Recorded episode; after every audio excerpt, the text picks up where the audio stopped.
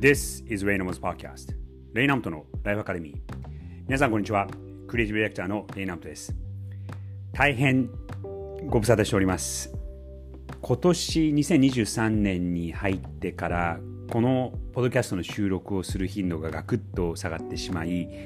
ここそうですね12ヶ月ぐらい正直ほったらかしになっていてなかなか配信ができていませんでした。ちょっと言い訳にはなってしまうんですが多分このポッドキャストを聞いていらっしゃる方お気づきの方も少なくないとは思うんですが去年の暮れから今年の頭まで実は僕はヨーロッパに拠点を動かしていてそこでしばらく過ごしていたんですね。で移動だったりとかスケジュールが前のリズムと結構変わってニューヨークに行った頃は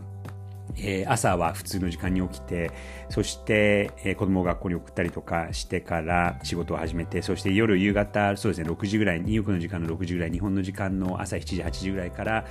えー、ミーティングをして、えー、っていう仕事を仕事の仕方をしていたんですがヨーロッパに行くとヨーロッパは日本とアメリカの間で逆にヨーロッパの朝の時間に朝7時ぐらいから日本とキャッチアップをしてそして昼間がちょっと静かになりそして夕方3時ぐらいからニューヨークが稼働し始めるのでニューヨークとキャッチアップしてみたいなそんなちょっと違うリズムをの生活をしていました。でそのせいにしたくはないんですがなぜだかちょっとリズムがつかめなくて、えー、そしてなかなかこの今までそうですねほぼ毎週6回ぐらい配信をしていたこのポッドキャストのを撮る時間をなかなか見つけられなくなってしまってそしてちょっと置き去りにしてしまっていたというのがまあ本音のところです。大変申し訳ありません。で特に何か理由があったというわけではないんですがなぜまたちょっとこのことを配信してみようかなと思ったのはまあこうやって自分で話していると自分のその考え方のまとめの一つのきっかけになったりとかあとやっぱりそのリスナーとかそのオーディエンスとつながっているっていうこともそれはそれですとても有意義なことでもありますし、えー、と別に僕が自分でいろんな答えを持っているっていうわけでは全くないんですがこのポドキャストを通じて、えー、仕事だったりとかキャリアだったりとかそしてクリエイティビティということに対しての問いををすることによって日本の未来のきっかけに少しでもなれればなという思いがまたちょっと、えー、出てきたのでそのことをちょっとこうやってちょこちょこと録音しながら配信していこうと思います。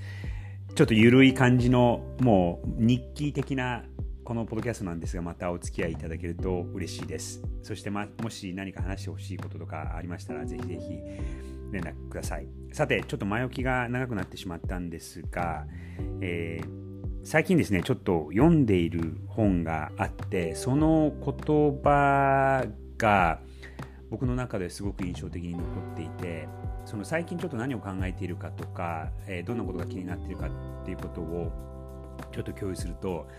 まずここそうですね去年の半ば暮れぐらいからすごく世界中で騒がれているミッドジャーニーだったりとかチャット GPT その AI の可能性そして AI のレベルっていうのがここ1年でぐわっとまあ一般の人にもこう手に取って分かるように進化したのかなと思います。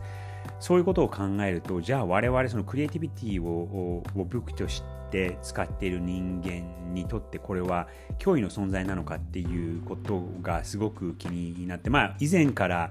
気にはなっていたことでもありますしあのまあ僕も大学の頃コンピューターサイエンスをやっていた人間でもあるのででその時も少しは AI をかじっていてで、まあ、それも20年以上前の話なのでもうすごく古い、ま、話にはなるんですがなかなかそのテクノロジーの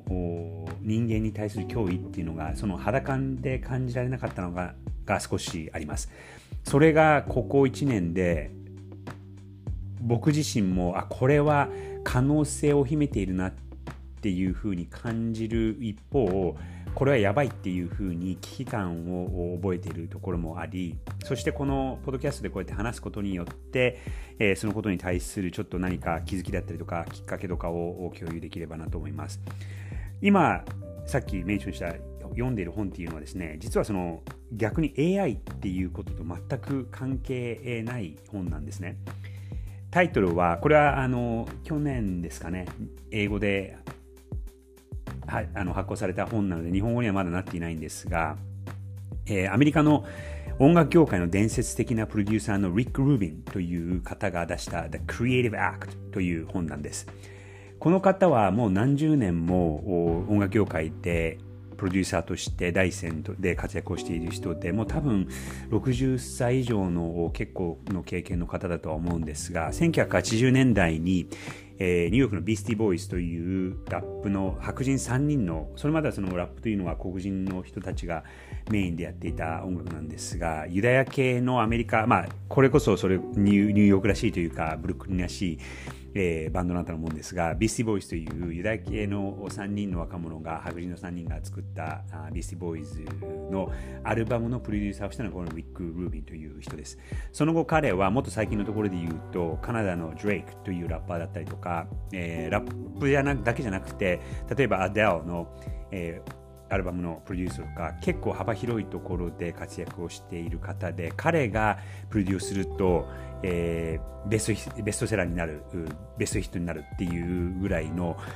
もう結構敏腕のプロデューサーなんです。で、その方が書かれたその The Creative Act という、別にこれは音楽に関する本ではないんですが、そのクリエイティビティを使って仕事にするということはどういうことなのか、そして、えー、その生き方、そしてその在り方というのはどういうことなのかということに対しての問いをしている本です。すごく読みやすくて、あの僕は今オーディオで聞いてるんですがそので正直まだ終わってはいないんですがその中で出てきた言葉の一つがすごく気になりましたそれがこちらです If you know what you want to do and you do it that's the work of a craftsman If you begin with a question and use it to guide an adventure of discovery that's the work of an artist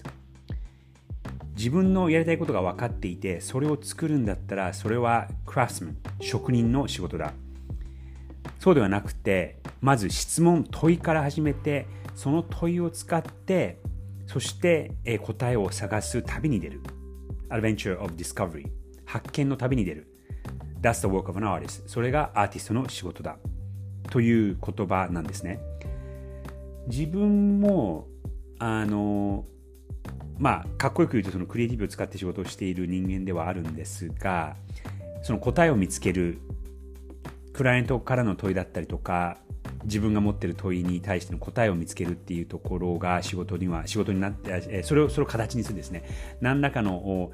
えー、形にする。それは、えー、僕の場合はそのビジュアルの投資だったりとか映像の投資だったりとか、えー、サービスの投資だったりとか何らかの形で見えたりその使えたりするものにするというのが僕の仕事ではあるんですがどうしてもその答えを持ってなきゃいけないっていうプレッシャーをずっと感じてやってきたのかなと思います。でこの言葉を聞いた時になんかすごくこう気持ちがふわっと軽くなった気がしてあ答えを最初から持ってなくてもいいんだっていうことをこの言葉で勇気づけられました。ただその答えをもうある程度こう何が作りたいかっていうのを描いていてそれを作ることだけに専念するとそれは、えー、クラスマン職人の仕事だ。で職人であることは全然いいことですし僕もある程度その職人であるとも思っているので、えそこは捨てたくはないんですがただそこだけにこだわってしまうと、え答えにこだわってしまって、え自分の知らないことだったりとか自分のわからないその探求をすることそのプロセスそれが大事なんだっていうのがあ彼が言っていることです。でそうすることがアーティストであることなんだっていうこの言葉にはなんだかすごく勇気づけられてああのそうですね。僕は子供の頃10代の頃からそのアーティストになりたいんだなっていうふうに思ったことはあるんですがその時はまだその答えを見つける旅に出るとかそういうかっこいいことは思ってなくてこの絵に絵を描きたいとか見えないことを形にしたいっていうそして人に感動を与えたいっていうそういうことを思ってアーティストになりたいなっていうふうに、えー、14歳ぐらいの時ですかね思ったんですがなんかその時の気持ちを思い出させてくれてあやっぱりその答えを持ってなくてもそれをこう見つける旅に旅に出るっていうことがアーティストであることそれがアートなんだっていうふうに再度気づかれ気づかされた時代ですこの言葉 If you know what you want to do and you do it, that's the, that's the work of a craftsman. If you begin with a question and use it to guide an adventure of discovery, that's the work of an artist. Recruiting The Creative Act. 皆さんもぜひこの言葉を参考にしてみてください。少しは気が楽になってアーティストであることがなんかそうですね誇りに思えるようになるんじゃないかなと思いました。さてこのポドキャストまたあどれぐらいのちょっと頻度でできるかはわからないんですができるだけ自分の、えー、時間の許す限りこんな感じで話していきたいと思います。そうですね今まであの毎日このテーマを決めてやっていたんですが、えー、その中でちょっとそれをどうするかも正直今決まってなくてそれが正解なのかもわからないので、えその問いをしながらこうやって言葉にして配信していきたいと思います。皆さん、またぜひお付き合いいただけると嬉しいです。それでは、リナムトでした。Have a great day!